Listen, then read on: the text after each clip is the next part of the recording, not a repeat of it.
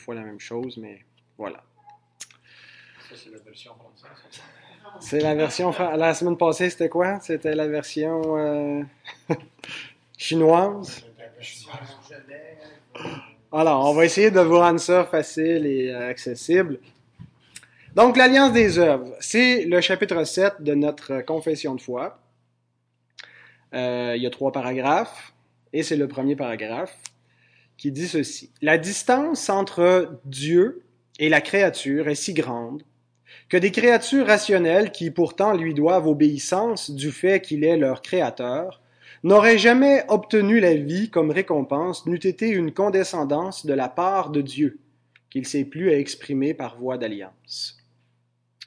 Alors, certains théologiens disent que ce paragraphe nous présente la nécessité générale de l'alliance de grâce.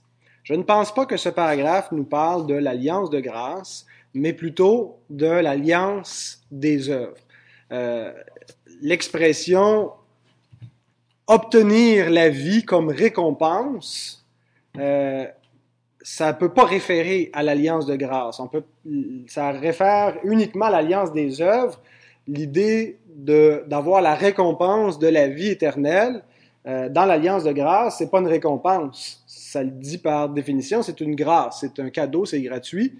Alors, euh, il est question ici d'une alliance dans laquelle on peut obtenir la vie comme récompense, qui est l'alliance des œuvres. Et euh, donc, ce paragraphe, qu'est-ce qu'il vient faire dans le chapitre 7, qui est un chapitre qui veut nous présenter l'alliance de grâce. C'est le chapitre ne nous parle pas des alliances, mais de l'alliance au singulier et de l'alliance de grâce. Mais pourquoi est-ce qu'il nous parle à ce moment-là de l'alliance des œuvres au tout début du chapitre? C'est parce qu'il fait le pont entre le chapitre 6 et, euh, le, chapitre 7. Le chapitre 6, savez-vous c'est quoi? C'est le chapitre sur la chute, la chute de l'homme, le péché qui est entré dans le monde et qu'on pourrait appeler, si on voulait le, classer dans la catégorie des alliances, on pourrait l'appeler l'alliance des œuvres. Et donc, euh, le chapitre 7 après que la chute soit entrée, après que l'alliance des œuvres a été brisée, nous présente finalement l'alliance qui va remplacer l'alliance des œuvres, qui est l'alliance de grâce. Et le paragraphe 1 du chapitre 7 fait le pont entre ces deux concepts. Il nous rappelle que euh, le but de l'alliance des œuvres était d'atteindre la vie éternelle, d'amener l'homme et de le sceller dans une condition de vie éternelle. Euh, ce qui n'est plus possible par les œuvres, mais qui va être donné par la grâce de Dieu. Alors donc, ce qui devait être atteint par les œuvres le sera par la grâce. Alors, le paragraphe 1, c'est le paragraphe charnière entre ce qu'on a au chapitre 6 et au chapitre 7. Et pour comprendre le chapitre 7, c'est nécessaire de comprendre c'est quoi l'alliance des œuvres. Alors, l'alliance des œuvres, qu'est-ce que l'alliance des œuvres? Je vous ai lu une définition la semaine dernière. Je vais vous la relire.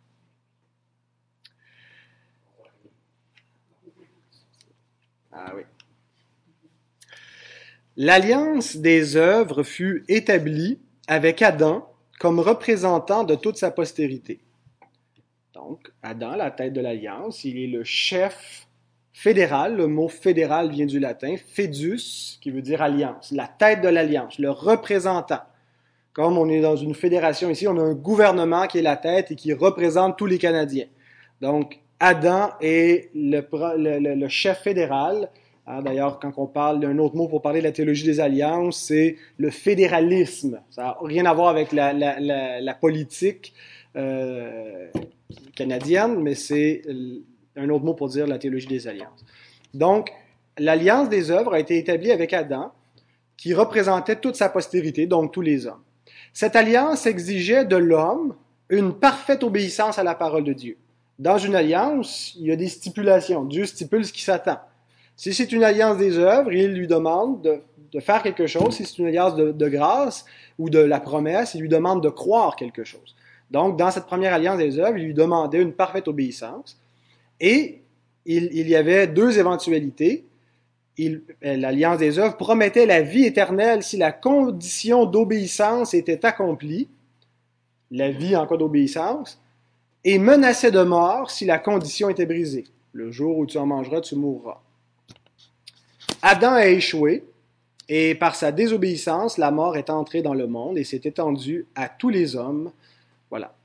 Christ est venu comme deuxième Adam. Il recommence ce que Adam a échoué. On voit d'ailleurs les évangiles qui nous présentent Adam comme, euh, Christ comme un nouvel Adam. D'ailleurs, quand il arrive à la tentation où à son tour il doit être éprouvé par le serpent, par le diable, euh, juste avant ça, sa généalogie remonte jusqu'à Adam pour nous replacer dans le contexte du Jardin d'Éden et nous montrer que Christ, c'est euh, la, tentation de Christ, c'est le Jardin d'Éden 2.0. on récapitule. Et euh, Paul nous montre dans ses épîtres que Jésus est le dernier Adam, celui qui est venu accomplir ce que le premier Adam a échoué. Donc, on peut être en Adam, perdu, mort, condamné dans l'alliance des œuvres, ou en Christ, dans une nouvelle alliance. Donc, Christ est venu comme deuxième Adam et comme représentant des croyants. Non pas de toute l'humanité, mais il représente seulement les croyants parce que pour entrer dans cette nouvelle humanité, ça prend la foi. Il faut naître de nouveau et c'est la foi qui est le signe de, que nous sommes la postérité euh, d'Adam. C'est la nouvelle naissance de, Christ.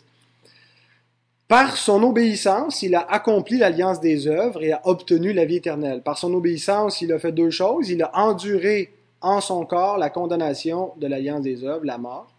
Euh, mais il a aussi parfaitement obéi à la justice, donc c'est ce qu'on appelle la justice active et passive de Christ. Il a parfaitement obéi activement au commandement, de sorte qu'il a droit à la vie éternelle, euh, et il, a subi passivement la condamnation de la mort dans, dans son corps, et donc le péché a été expié. Mais ça, il le fait en tant que représentant. Il le fait pour nous. Donc, il a accompli l'alliance des œuvres. Question maintenant qu'il faut se poser. Est-ce que les baptistes croyaient vraiment à cette doctrine? Est-ce que c'est une doctrine qui est enseignée dans notre confession de foi? Et certains qui ont commenté la confession de foi euh, supposent que les baptistes ne croyaient pas vraiment à cela. Les, autres réformés le croyaient, mais il y a plusieurs endroits dans, notre dans la confession de foi de Westminster et de Savoie, sur lesquels notre confession de foi est copiée, où on retrouve l'expression l'alliance des œuvres, et souvent, dans la confession de foi des baptistes, l'expression a été enlevée. Et certains ont dit, ils l'ont enlevée parce qu'ils n'y croyaient pas. Ils ne croyaient pas à, cette, à, euh, ce concept que, je viens de vous définir ici.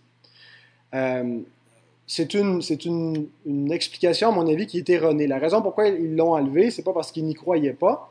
Euh, c'est qu'au lieu de simplement mettre l'expression alliance des œuvres sans dire qu'est-ce que ça voulait dire et en supposant que les gens allaient comprendre parce qu'il y en avait qui avaient une, certaine connaissance des débats théologiques, puis comprenaient les termes, puis qu'est-ce que ça voulait dire si on, se réfère à l'alliance des œuvres. Mais ils ont dit, il y a probablement beaucoup de gens dans nos églises qui ne savent pas qu'est-ce que ça veut dire l'alliance des œuvres. Alors au lieu de mettre l'expression alliance des œuvres, on va définir l'alliance des œuvres. On va enlever le mot, mais on va laisser l'alliance des œuvres par d'autres mots, on va, on va le définir le concept.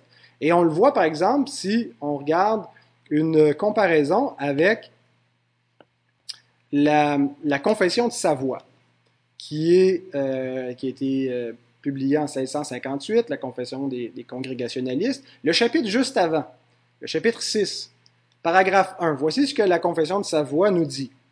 Dieu ayant fait une alliance des œuvres et de la vie, alors on a l'expression alliance des œuvres. Alliance des œuvres et de la vie, donc par les œuvres, on peut atteindre la vie éternelle. Alors, avec nos premiers parents et toute leur postérité en eux. Ceux-ci ayant été séduits par la subtilité et la tentation de Satan, transgressèrent délibérément la loi de leur création et brisèrent l'alliance en mangeant le fruit interdit. Voici comment nos pères baptistes ont modifié ce paragraphe-là. Ils ont enlevé l'expression alliance des œuvres, mais voyez comment, comment ils ont modifié. Bien que Dieu ait créé l'homme droit et parfait, il lui a donné une loi juste qui était en vue de la vie s'il l'avait observée et qu'il l'ait menacé de mort s'il l'a transgressé, s'il la transgressait. Alors, le concept de l'alliance des œuvres est demeuré. L'expression a été retirée parce que pour beaucoup ça voulait rien dire, mais le concept est demeuré présent. Il y a une loi qui a été donnée à Adam. S'il l'observe, il a la vie. S'il la transgresse, c'est la mort. L'homme n'a pas gardé longtemps cet honneur, utilisant subtilement le serpent, Satan assujettit Ève, et par elle il séduisit Adam, qui sans contrainte sur lui transgressa volontairement la loi de leur création et le commandement qui leur avait été donné en mangeant du fruit défendu. Donc vous voyez, il y a eu une modification de comment la, doctrine avait été formulée, mais en fait c'est beaucoup plus précis que ce que les autres euh, avaient, affirmé. Donc les, baptistes n'ont pas rejeté l'alliance des œuvres, et ils l'ont clairement affirmé. Euh, voici donc quels éléments sont nécessaires euh, pour qu'on puisse dire que l'alliance des œuvres, elle est dans notre confession de foi. Si on prend la confession de foi d'un bout à l'autre, on doit retrouver le contenu de l'alliance des œuvres. Euh, et voici au moins cinq, cinq éléments qu'on doit retrouver euh, dans l'alliance des œuvres. D'abord, l'alliance des œuvres, l'idée fondamentale, c'est que Adam était représentant de tous les hommes. Euh, notre confession de foi le, dit au chapitre 6, qui est le chapitre sur la, la, la, chute. Bon, je viens de lire le, texte juste avant, où on nous, avait parlé d'Adam, et les deux paragraphes qui suivent nous parlent d'Adam comme représentant. Euh, le chapitre sur la loi, chapitre 19, nous parle encore d'Adam comme représentant. Deuxième élément qui devait être présent euh, dans la confession de foi pour avoir le concept de l'alliance des œuvres, c'est qu'une une obéissance parfaite euh, était exigée d'Adam. Est-ce que Dieu exigeait qu'Adam obéisse parfaitement ou est-ce que il, pouvait, il pouvait pécher jusqu'à un certain point? Le paragraphe 1 de notre, du chapitre 7 stipule clairement que l'obéissance devait être parfaite. Le paragraphe 1 du chapitre 19 sur la loi, même chose. Ensuite, pour qu'on puisse reconnaître l'alliance des œuvres, un autre élément qu'on doit retrouver dans la confession de foi, c'est euh, la promesse de la vie éternelle si la condition était accomplie. Est-ce que Dieu a promis à Adam la vie éternelle s'il gardait parfaitement le commandement? Euh, la Bible le dit, mais est-ce que, notre confession de foi l'affirme? Euh, elle l'affirme à plusieurs places. Vous avez donc chapitre 6, paragraphe 1, chapitre 7, paragraphe 1, puis chapitre 19, paragraphe 1, chapitre 20, paragraphe 1, où on trouve cette idée que si Adam avait obéi, il aurait obtenu quelque chose qu'il n'avait pas, la vie éternelle. Euh, c'est-à-dire qu'il aurait scellé sa condition dans un statut glorieux où il n'est plus possible de déchoir, où il est en parfaite communion avec Dieu euh, éternellement. Ce que nous avons en Christ, ce qu'Adam devait atteindre par ses œuvres. Ensuite, on, doit, devait retrouver également comme autre élément la menace de mort en cas de désobéissance. On l'a dans exactement les mêmes euh, paragraphes. Et finalement, je ne le vois pas ici à l'écran dans mon ordinateur, mais il est affiché derrière moi, euh, que Christ a accompli l'alliance des œuvres, la loi comme dernier Adam en représentant les croyants. La confession de foi enseigne exactement ça dans le chapitre 8 qui est Christ le médiateur, dans le chapitre 11 qui est sur la justification, où il nous est expliqué que Christ comme représentant des croyants a subi en lui-même la condamnation de la loi et a parfaitement obéi à la loi et que sa justice leur est imputée. Et donc tout ça repose sur l'alliance des œuvres. Donc, nos pères baptistes, loin de réfuter, de rejeter euh, la doctrine de l'alliance des œuvres, l'ont confessé, ils ont modifié les formulations, mais en fait, ils ont été plus précis que leurs prédécesseurs, et euh, c'est donc présent d'un bout à l'autre. Si on revient au paragraphe en question, ça dit ceci. La distance entre Dieu et la créature est si grande que des créatures rationnelles qui pourtant lui doivent obéissance du fait qu'il est leur créateur, n'aurait jamais obtenu la vie comme récompense, n'eût été une condescendance de la part de Dieu qu'il s'est plus à exprimer par voie d'alliance. Donc ce paragraphe nous parle de l'alliance des œuvres, non pas de l'alliance de grâce. Il nous dit que euh, d'abord les deux textes bibliques qui sont référés viennent pour soutenir l'idée que Dieu ne peut rien devoir à l'homme. Dieu ne peut pas être en, dette vis-à-vis de l'homme. Et pourtant, on affirme dans la doctrine de l'alliance des œuvres que l'homme peut mériter par ses œuvres la vie éternelle. Qu'une parfaite obéissance au commandement de Dieu fait en sorte que Dieu doit donner à l'homme la vie éternelle parce qu'il est juste, c'est sa récompense. Mais en même temps, le paragraphe que je viens de lire dit que l'homme peut rien mériter de la part de Dieu. Est-ce que c'est une contradiction? Euh, en fait, l'explication, c'est que les œuvres de l'homme, l'obéissance de l'homme, n'est pas méritoire en elle-même. C'est pas un mérite absolu, mais pourquoi est-ce que les œuvres de l'homme peuvent mériter la vie éternelle? Euh, c'est parce que Dieu l'a décidé ainsi et qu'il s'est engagé par contrat, par une alliance, à dire à l'homme, si tu obéis à ce commandement-là, voici ce que je te donne. Non pas parce que je te le dois, non pas parce que tes œuvres en elles-mêmes le méritent, Dieu peut jamais être en dette, mais parce que je fais une alliance et je condescends, c'est-à-dire je, je m'abaisse d'une manière bienveillante, à t'accorder ceci si tu me donnes l'obéissance demandée que l'homme était capable de fournir dans son état originel d'innocence avant que le péché entre dans le monde. Donc, l'alliance des œuvres était une alliance qui venait finalement de la bonté de Dieu. Euh, donc, les puritains, incluant les baptistes, enseignaient ça, que la vie éternelle doit être méritée par les œuvres, euh, devait être méritée par les œuvres, euh, que les œuvres ne sont pas méritoires en elles-mêmes, mais que c'est Dieu qui s'est engagé à les récompenser dans l'alliance des œuvres. Et nous avons la certitude que c'est la bonne façon de comprendre le paragraphe 1, qui est devant, devant nous, euh, que, ce paragraphe ne nous parle pas de, l'alliance de grâce, qu'on que, n'aurait pas pu mériter la vie éternelle, qu'il nous fallait l'alliance de grâce. C'est pas ce que le paragraphe veut dire, mais il veut dire que, que l'homme euh, euh, avait besoin, pouvait mériter la vie éternelle par ses œuvres, non pas parce qu'elles sont méritoires, mais parce que Dieu a bien voulu récompenser ses œuvres. Et on sait que c'est l'intention de la confession de foi parce que quand on lit le, le traité de théologie de l'auteur de la confession de foi, Néhémie Cox. Euh, bon, c'est pas le.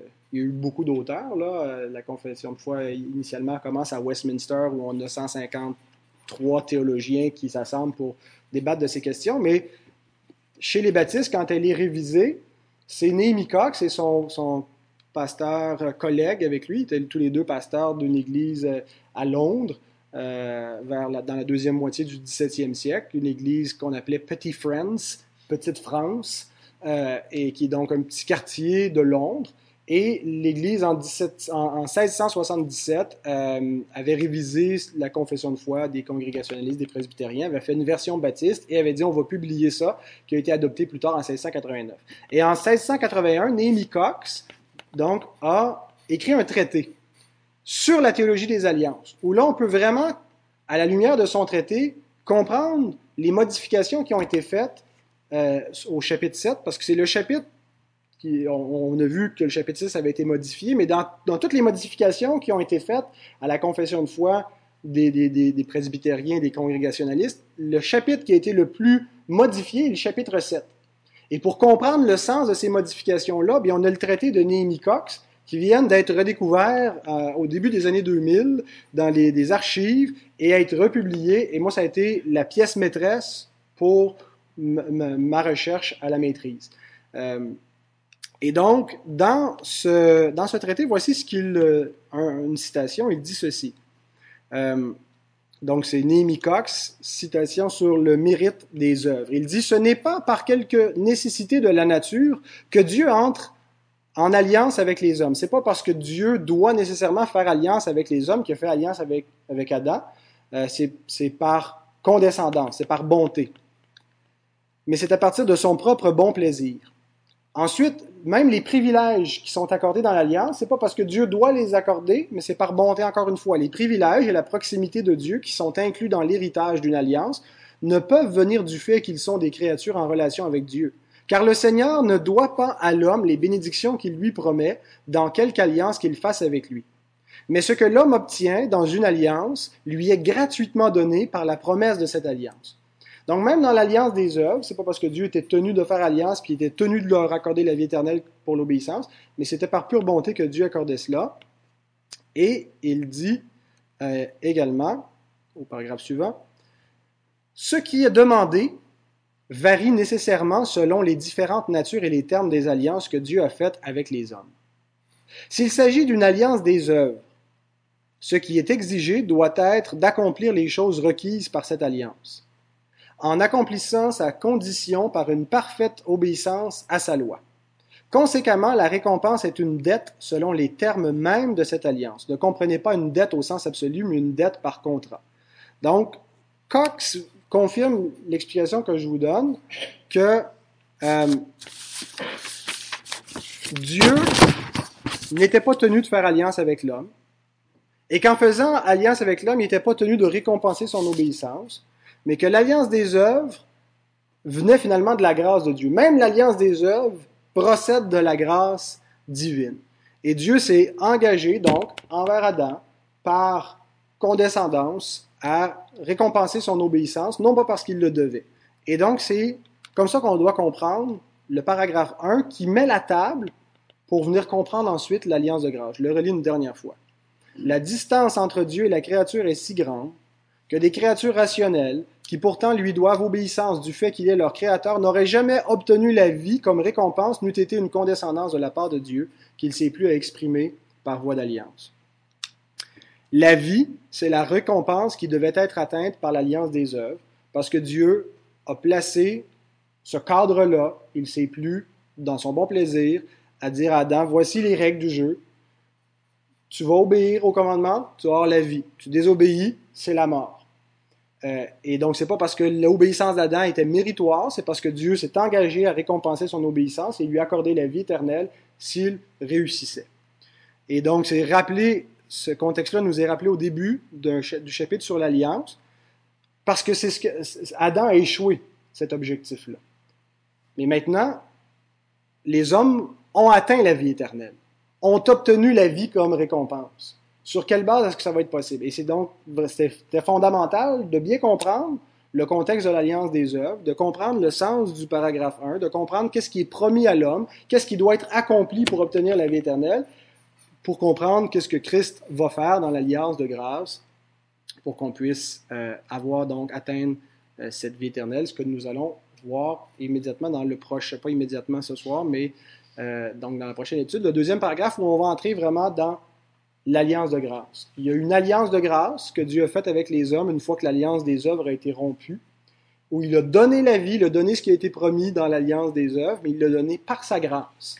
Et cette alliance de grâce, c'est la structure euh, théologique pour comprendre toute la Bible, pour comprendre le plan de rédemption que dès, au sortir du Jardin d'Éden, la grâce prend place dans le cadre d'une promesse, et tout le plan de la rédemption est construit sur cette grâce-là. Mais pour bien comprendre l'alliance de grâce, il faut s'assurer qu'on comprenne bien ce qui était offert dans l'alliance des œuvres. Elle est un peu le, premier étage de l'édifice de l'alliance. Avez-vous des questions? Avez-vous mieux compris que la dernière fois? Bon, gloire à Dieu. On va arrêter